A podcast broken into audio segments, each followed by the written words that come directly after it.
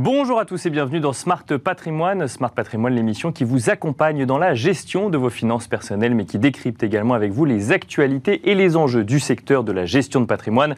Une émission tous les jours à 13h sur Bismart. Et au sommaire de cette édition, nous commencerons comme tous les jeudis avec Investir responsable, le rendez-vous euh, ISR ou ESG de Smart Patrimoine. En l'occurrence, nous ferons un point réglementaire. Nous nous demanderons ensemble si la réglementation permet euh, réellement de mieux flécher l'épargne vers l'investissement responsable, durable ou à impact. Et pour cela, nous aurons le plaisir de recevoir dans un instant en plateau Elodie Logel, directrice de l'investissement responsable chez Amundi.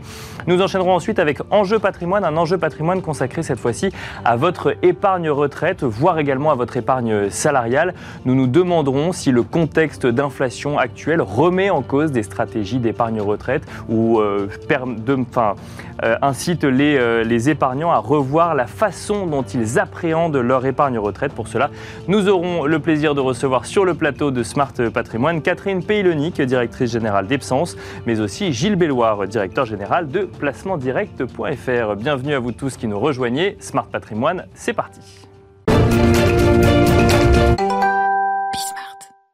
Et nous commençons tout de suite avec Investir responsable, donc le rendez-vous ISR, investissement durable ou investissement à impact de Smart Patrimoine. Et aujourd'hui, nous allons nous poser un certain nombre de questions en matière de réglementation, des réglementations qui sont euh, de plus en plus nombreuses euh, pour encadrer justement ce, euh, cette thématique d'investissement, ces stratégies d'investissement. Nous allons nous demander ensemble si cette réglementation permet effectivement de mieux flécher l'épargne des Français, voire l'épargne des Européens, vers des produits ESG. Pour cela, nous avons le plaisir de recevoir sur le plateau de Smart Patrimoine Elodie Legel, directrice de l'investissement responsable chez Amundi. Bonjour Elodie Legel. Bonjour. Bienvenue sur le plateau de, Smart Patrimoine. Euh, une question centrale hein, qui va nous animer, c'est euh, cette réglementation euh, qui est assez dense, hein, qui n'est d'ailleurs pas finalisée puisqu'il y a de nouveaux textes à, venir ou à entrer en application, mais qui permet de fixer un cadre finalement en matière d'investissement ESG. Je ne vais pas donner tous les textes, il y a la CSRD, le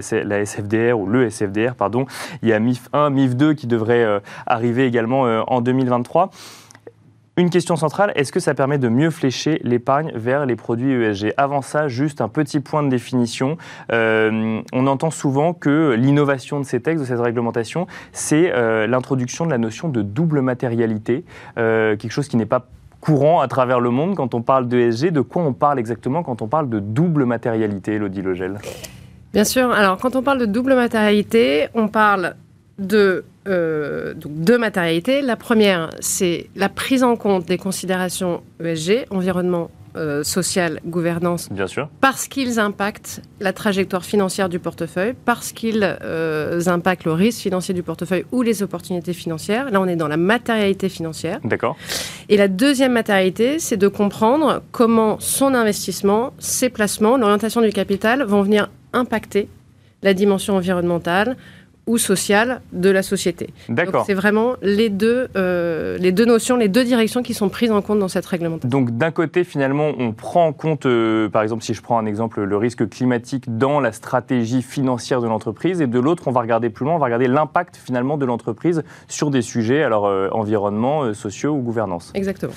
Il y a beaucoup de textes, hein, je le disais en introduction, qui concernent des, des, des pans de l'activité d'investissement qui, sont qui sont différents. On fait peser effectivement une réglementation sur les distributeurs, sur les gérants d'actifs, sur les émetteurs. Euh, il y a une taxonomie européenne qui est toujours en euh, pas en discussion, mais en tout cas en si en discussion quelque part, hein, parce qu'il y, y, a deux en évolution. En évolution, voilà, disons en évolution plutôt qu'en discussion, euh, qui n'est pas encore totalement figée. On sent que, en fait, L'ESG, euh, on en parle depuis plusieurs années maintenant, mais que là, il y a un cadre qui vient fixer les choses. Est-ce qu'on peut dire que entre ce qui se passe au niveau européen, ce qui se passe au niveau français, euh, ce qui, les réglementations sur les différentes chaînes de valeur de l'investissement, euh, on est vers un écosystème qui permet de mieux flécher l'épargne des Français, si on prend l'exemple français, vers des produits ESG Alors, en effet, alors oui, ça permet de mieux flécher, mais c'est loin d'être fini. D'accord. C'est extrêmement important euh, d'avoir, euh, d'avoir ça en tête.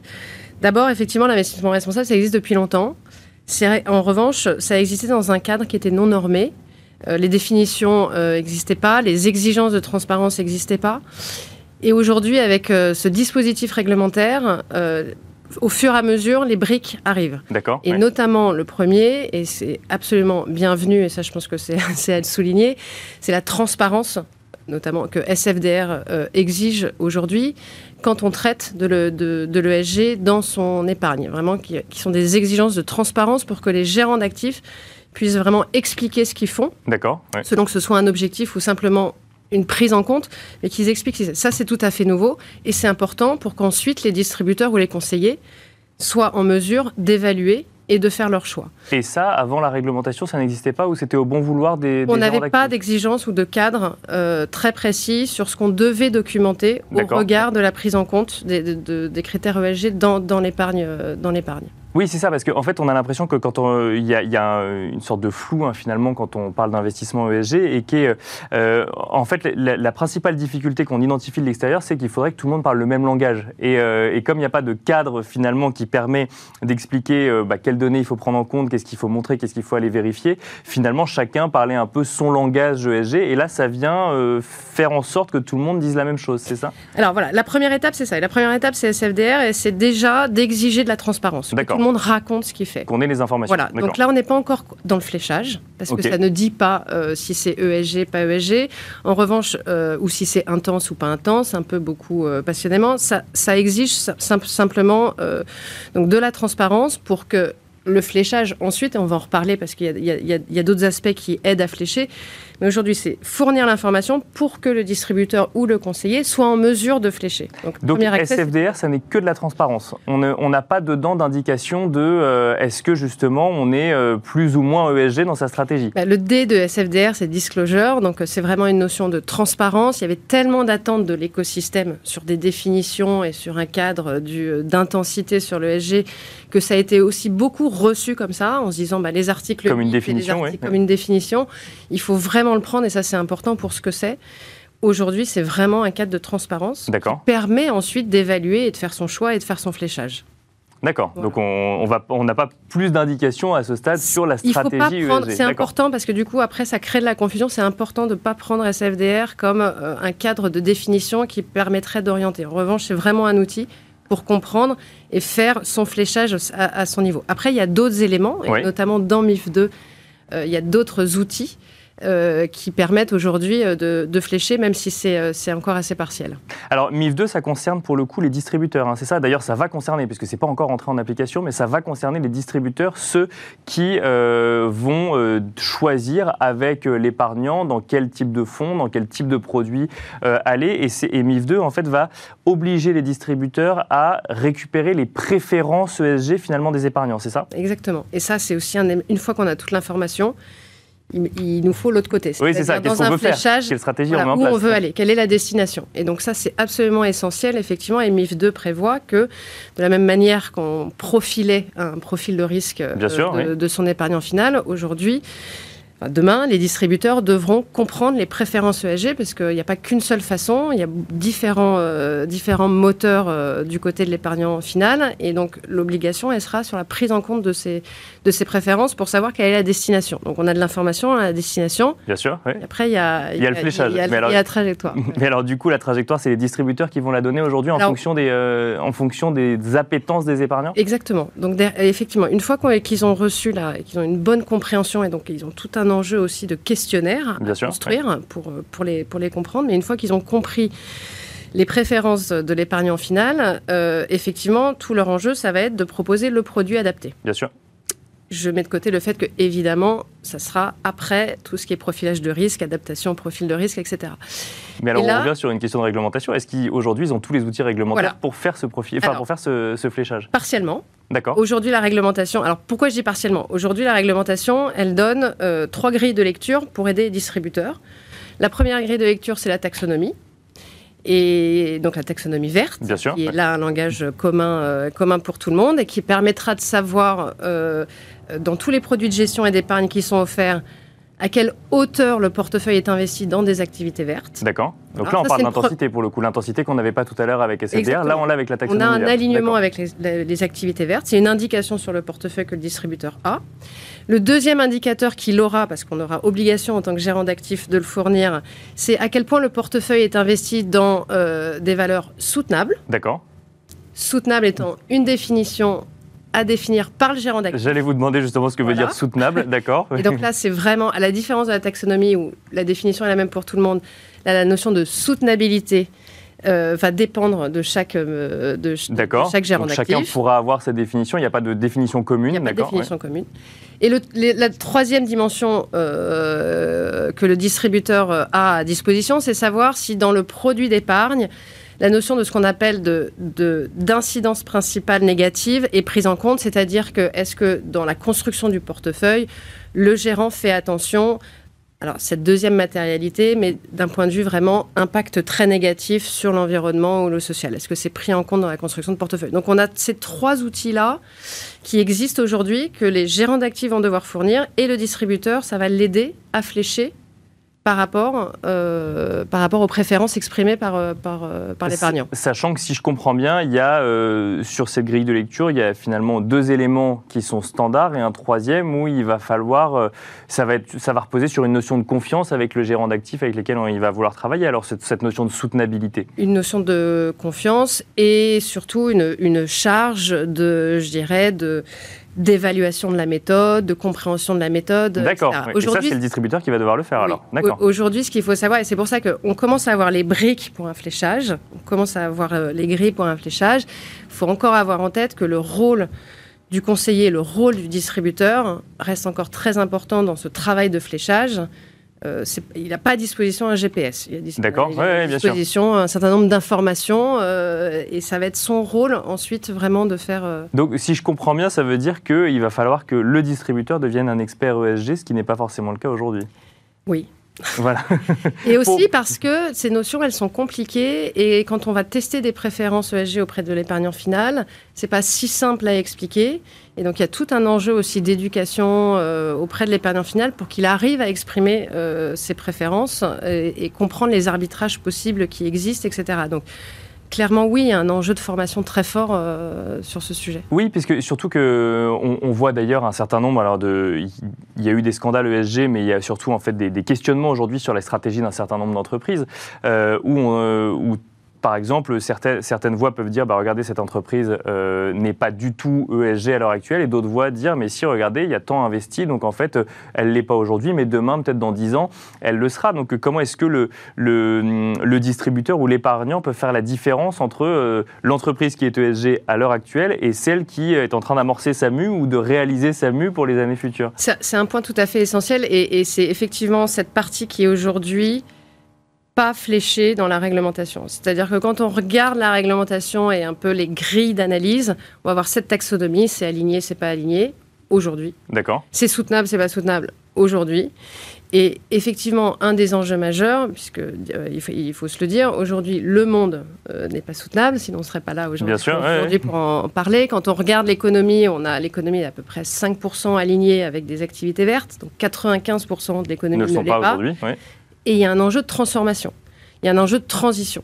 Et cette transition, elle a besoin d'être financée, elle a besoin d'être investie. Et le capital privé de l'épargnant et l'épargnant final, via son épargne, a un rôle à jouer dans cette transformation.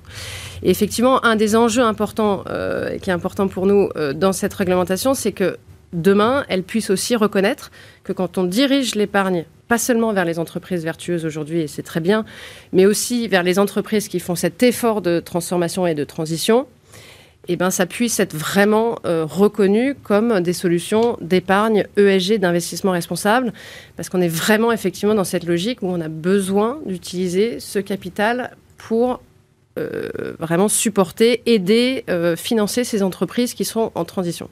Et on finira là-dessus. Merci beaucoup, Elodie Legel, d'être venue partager votre expertise avec nous sur le plateau de Smart Patrimoine. Je rappelle que vous êtes directrice de l'investissement responsable chez Amundi. Merci également à vous de nous avoir suivis. On se retrouve tout de suite dans Enjeu Patrimoine.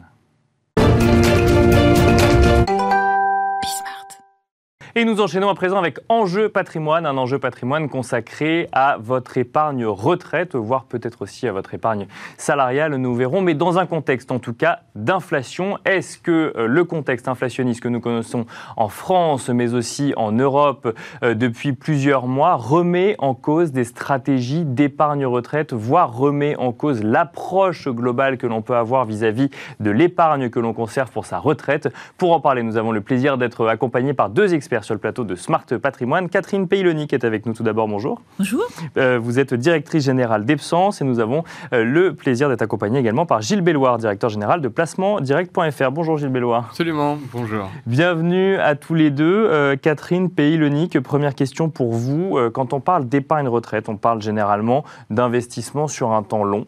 Euh, alors, on peut aussi commencer à épargner pour sa retraite six mois avant la retraite, mais généralement, l'épargne ne va pas tellement euh, fructifier avant qu'on arrive à la retraite. Quand on parle d'investissement euh, ou de placement sur un temps long sur sa retraite et qu'on est face à plusieurs mois, voire une année particulièrement inflationniste, est-ce que ça a tendance à changer la stratégie qu'on peut avoir mis en place ou à laquelle on peut avoir réfléchi pour justement épargner pour sa retraite?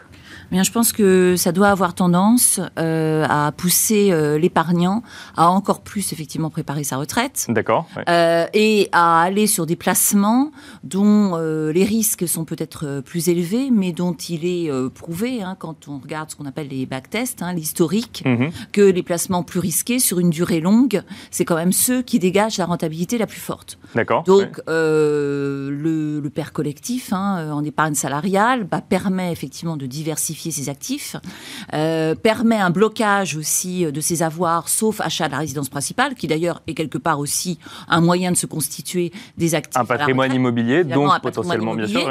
Et aussi donc de bloquer euh, des actifs euh, qu'on aura pu investir effectivement sur des poches de placement a priori plus risquées, mais qui sur une durée longue, je le répète, mais c'est important de le savoir, se traduisent par des performances également plus élevées. Quand vous voyez aujourd'hui que le livret euh, à 2% n'est pas très loin de son taux d'attractivité à 2,5% et que l'inflation actuellement est à 6. Bien sûr, mais le livret A est quand même deux fois plus élevé qu'avant. Euh, certes, enfin, comme vous voyez, euh, oui, il est loin de l'inflation, c'est vrai. vous perdez 3%. Enfin, c'est un calcul juste mathématique. Donc, le contexte inflationniste et change pas, enfin, invite pas forcément à changer de stratégie, mais est un, est un rappel finalement au fait que le, temps long permet d'aller sur, exactement, exactement, et les gestions pilotées euh, qui ont été euh, donc mises en place, hein, avec euh, plus vous êtes loin de la retraite, plus vous êtes investi. si vous n'avez pas choisi la gestion libre, c'est-à-dire mhm. vous occupez vous-même de vos placements, la gestion pilotée est aussi un élément particulièrement positif puisque quand vous êtes encore loin de la retraite, vous êtes positionné sur des placements plus risqués et évidemment moins risqués plus vous approchez de l'âge de la retraite. Alors l'inflation, oui, c'est une donnée, j'allais dire pas positive, hein, mais qui ne peut que renforcer cette nécessité de se constituer une épargne euh, forte euh, au moment de la retraite. Alors on va revenir sur la, gestion pilotée. Juste avant, Gilles Belloir, même question. Donc du coup, euh, la réponse à l'inflation quand on parle d'épargne retraite, c'est les placements plus risqués selon vous à partir du moment où, comme l'a rappelé Catherine Peylonic, on a du temps long devant soi. Voilà, tout l'enjeu pour l'épargnant aujourd'hui, c'est de bien mettre en cohérence son allocation financière avec son horizon d'investissement. Et typiquement, l'outil préféré des Français aujourd'hui pour l'épargne retraite, c'est l'assurance vie. Et l'assurance vie est un, instrument très utile. Il a ce petit biais euh, qui le permet d'être liquide à tout moment et disponible à tout moment. Bien sûr, oui, oui. Et du coup, les épargnants avaient logiquement pris l'habitude de se dire Ah oui, comme c'est un placement liquide, on ne sait jamais au cas où, je préfère une allocation financière qui sera la moins risquée possible. oui, parce qu'on veut que le, montant sur ce, j'ai dire, ce deuxième compte courant, comme on peut l'utiliser pour certains, ou en tout cas ce compte d'épargne, mais euh, accessible à tout moment, on veut que le, montant ne bouge pas trop, ni à la hausse, ni à la baisse. Quoi. Voilà, et pour enfin, surtout pas à la baisse. Quoi. Tout à fait. Et pour autant, quand on interroge les Français, en particulier ceux entre 40 et 60 ans, typiquement ceux qui préparent leur retraite sur leur assurance vie, leur principal objectif euh, d'épargne sur ce placement, c'est la préparation de leur retraite. D'accord. Euh, donc euh, souvent, on pouvait constater, et on peut toujours constater, un hiatus entre l'objectif de la personne et l'allocation financière qu'elle choisit. Donc on veut quelque chose de liquide, mais en même temps, on ne veut pas y toucher avant sa retraite. Exactement. C'est le, le, le biais constaté historiquement de l'assurance vie, qui servait d'ailleurs des rendements très généreux sur des placements sans risque, hein, avec, le, avec le fonds en euros qui, a été... Ah, justement, parce que... et bah, là, qui, qui, revient un peu d'ailleurs dans le jeu, si je puis dire, du fait de, de, de, l'augmentation des taux obligataires. Là, le fonds en euros redevient une, une stratégie de préparation de retraite ou pas forcément? Alors non, pas tout à fait. Alors en particulier, puisque effectivement le sujet qui nous occupe aujourd'hui, c'est euh, comment euh, couvrir euh, son épargne retraite contre l'inflation. Et là, on voit bien que, que le, taux du fonds en euros, avec en moyenne un 30, un 40 l'année dernière, c'est suffisant. Hein, quand on a pris l'exemple du livret à 2%, effectivement, oui, d'accord, on en est encore loin. Exactement. Et effectivement, pour peu qu'on ait du temps long, ce que l'on va rechercher, c'est des placements typiquement plutôt des déplacements actions. Hein, quand on regarde euh, effectivement euh, le, rendement du CAC 40 depuis 1987, on voit que typiquement un, épargnant qui aurait placé à 10 ou à 15 ans euh, bah, obtiendrait un rendement de l'ordre de 6%. Donc typiquement 6%, c'est effectivement le taux qu'on souhaite couvrir aujourd'hui, mais c'est vrai que c'est une c'est des placements pour lesquels une durée, on va dire, minimale de 10 voire 15 ans est nécessaire pour envisager ce genre d'allocation financière. Mais alors, Catherine Paylonic, ça, ça, pose quand même plusieurs questions parce qu'effectivement, on parle d'investissements de, euh, risqués sur le long terme. Donc, euh, le long terme ne permet pas de diminuer le risque, mais de le lisser, entre guillemets. C'est-à-dire qu'on peut, se, mm. notamment si on fait de la gestion pilotée, se tromper plusieurs fois et avoir raison quand même à, un moment. Mais euh, là, aujourd'hui, on est dans un contexte inflationniste. On se dit que pour, le, pour combattre cela dans son épargne, il faut aller sur des investissements risqués, notamment des actions.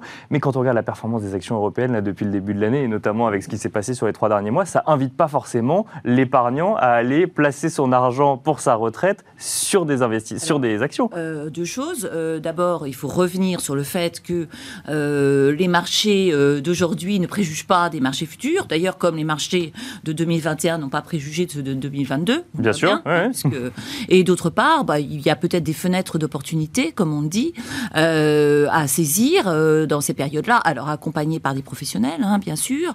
Euh, et donc, bah, l'épargnant n'a pas à choisir lui-même. On n'est pas dans un PEA où effectivement c'est lui qui va choisir les titres sur lesquels il investit.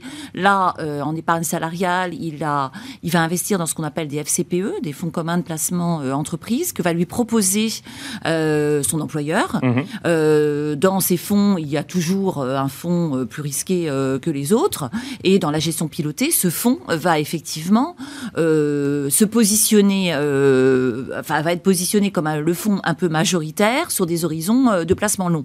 Et bah, si justement il démarre maintenant à un niveau de CAC, par exemple, hein, qui est nettement inférieur à celui qu'il était bah, il, y a un an, tout laisse à penser que sur l'horizon long dont on parlait tout à l'heure, les choses vont s'améliorer. Donc s'il part d'un point plus bas, euh, les choses peuvent s'améliorer. La gestion pilotée, oui, pardon, euh, juste un mot pour sur la gestion pilotée que, que, vous mentionnez, euh, c'est cette idée finalement de ne pas décider soi-même quelle action on gère, ou on, achète ou on vend, mais de laisser des professionnels le faire, c'est ça Exactement. Donc c'est ce qu'on appelle maintenant la gestion par défaut, c'est-à-dire que si vous ne choisissez pas de, de, vous occuper vous-même de, de, votre épargne, notamment quand vous recevez vos bulletins d'options pour décider où est-ce que vous placez votre intéressement et où votre participation. Donc dans, dans le cadre d'épargne salariale. Vous rentrez dans le cadre de l'épargne salariale, vous rentrez dans, euh, dans, ce, dans cette gestion pilotée. Alors ça, c'est dans le cadre de l'épargne salariale. Mmh. Euh, est-ce que là, vous nous avez donné l'exemple de l'assurance vie, Gilles Belloir, on pourrait parler du PER également, mais à titre individuel. Euh, est-ce que là aussi, ces stratégies de gestion pilotée sont des choses que, que, que l'on peut mettre en place? Parce que vous nous avez donné l'exemple de, de, de, de, cette assurance vie que l'on veut liquide, donc que finalement on gère un peu soi-même, parce qu'à partir du moment où on laisse quelqu'un d'autre gérer son épargne, ça veut dire que globalement, les, ça devient un petit peu moins illiquide. On peut quand même le faire sur ces, euh, sur ces produits personnels? Oui, oui, oui, tout à fait. Il existe euh, sur, sur la majorité des contrats d'assurance vie modernes hein, des, des, formules qu'on appelle gestion pilotée, allocation pilotée, ce genre de choses, et par laquelle vous allez confier à un professionnel le choix des supports risqués sur votre contrat. Les supports risqués, on appelle dans le jargon les supports en unité de compte, hein, euh, et cela même nécessite une certaine connaissance des, des, marchés, et beaucoup d'épargnants finalement vont dire oui, moi je suis d'accord pour euh, prendre une certaine dose de risque par rapport à l'horizon d'investissement que euh, mon conseiller euh, m'a expliqué hein, Bien sûr, mais dans ce cas-là, moi, les supports, vous savez, ça ne me dit rien, prendre tel fonds ou tel autre, telle action ou telle autre. Moi, c'est pas mon métier. Hein. ou alors, peut-être que c'est mon métier, mais j'ai pas l'envie de m'en occuper. Hein. peut-être que je, je, connais très bien. Et dans ces cas-là, des sociétés de gestion, en particulier, proposent ce service de gérer votre épargne risquée pour votre compte moyennant un profil qui est défini à l'avance. On peut le changer ce profil? Ah Notamment à, l'approche de la retraite où on se dit bon bah c'est bien, j'ai gagné, j'ai perdu ou je suis revenu à l'équilibre, mais par contre là j'ai envie de sécuriser ce qui me reste pour euh, à l'approche de la retraite. Alors oui, absolument, et en particulier pour euh, poursuivre cet objectif, le, législateur a mis en place sur euh, les plans d'épargne retraite euh, individuels des allocations qui sont également des allocations par défaut et qui permettent, en fonction du niveau de risque que souhaite prendre l'épargnant hein, qui prépare sa retraite, est-ce que je suis plutôt prudent, est-ce que je suis plutôt équilibré ou dynamique, hein, qui vont mettre en place une allocation qui a, qui a deux gros avantages. La première qui est loin de la retraite à 10, 15 ou 20 ans, va prendre un certain nombre de risques. Euh, voilà, en particulier en parce qu'on a le temps. Exactement, en investissant majoritairement sur euh, des poches de type action et qui, 10, euh, 5 ans avant la retraite, va faire varier cette allocation pour aller progressivement vers des supports sécurisants, alors ceux du fonds en euros ou des supports non risqués comparables. Hein. Et, et, ces formules-là aident beaucoup l'épargnant finalement à se projeter sur, sur la préparation de sa retraite. Une dernière question, euh, Catherine Paylénic. Euh, donc là, effectivement, on est sur euh, la préparation de sa retraite dans un cadre d'inflation. Une question que peuvent se poser pas mal de gens qui nous écoutent, c'est est-ce que le contexte inflationniste actuel peut remettre en cause une stratégie d'épargne retraite pour se dire bah, j'ai plus de pouvoir d'achat aujourd'hui et puis je verrai ma retraite demain parce que mon sujet c'est aujourd'hui?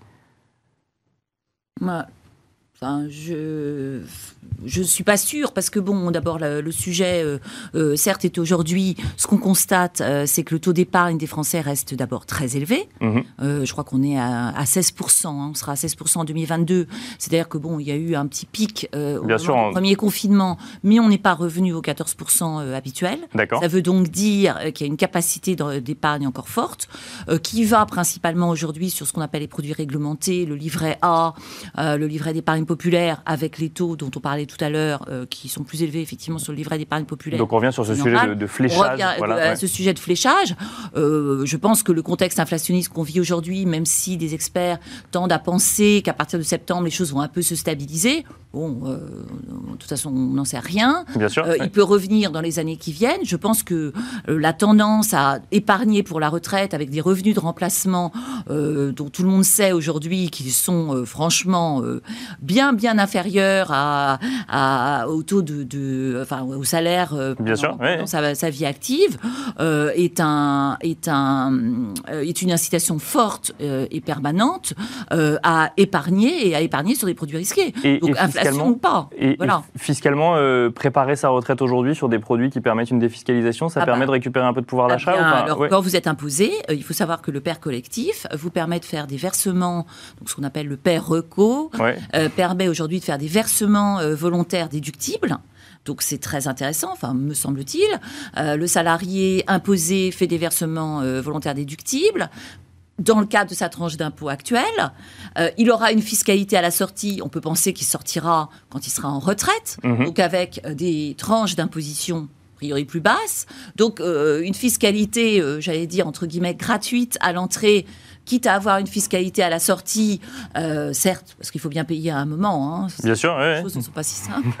Euh, euh, ok, il aura une fiscalité à la sortie, mais a priori avec un taux d'imposition bah, plus faible que celui qu'il aurait aujourd'hui. Donc ça, c'est très intéressant. Et puis dernier point, le compte épargne-temps, le compte épargne-temps qui permet à l'épargnant de mettre des jours de CET. On avait vu, on a vu que les RTT allaient peut-être être monétisés sans impôt, sans CSG. Enfin, c'est les derniers euh, débat et a priori qui, les choses sont passées euh, au, Parlement, euh, je crois pas encore au Sénat, à l'Assemblée nationale.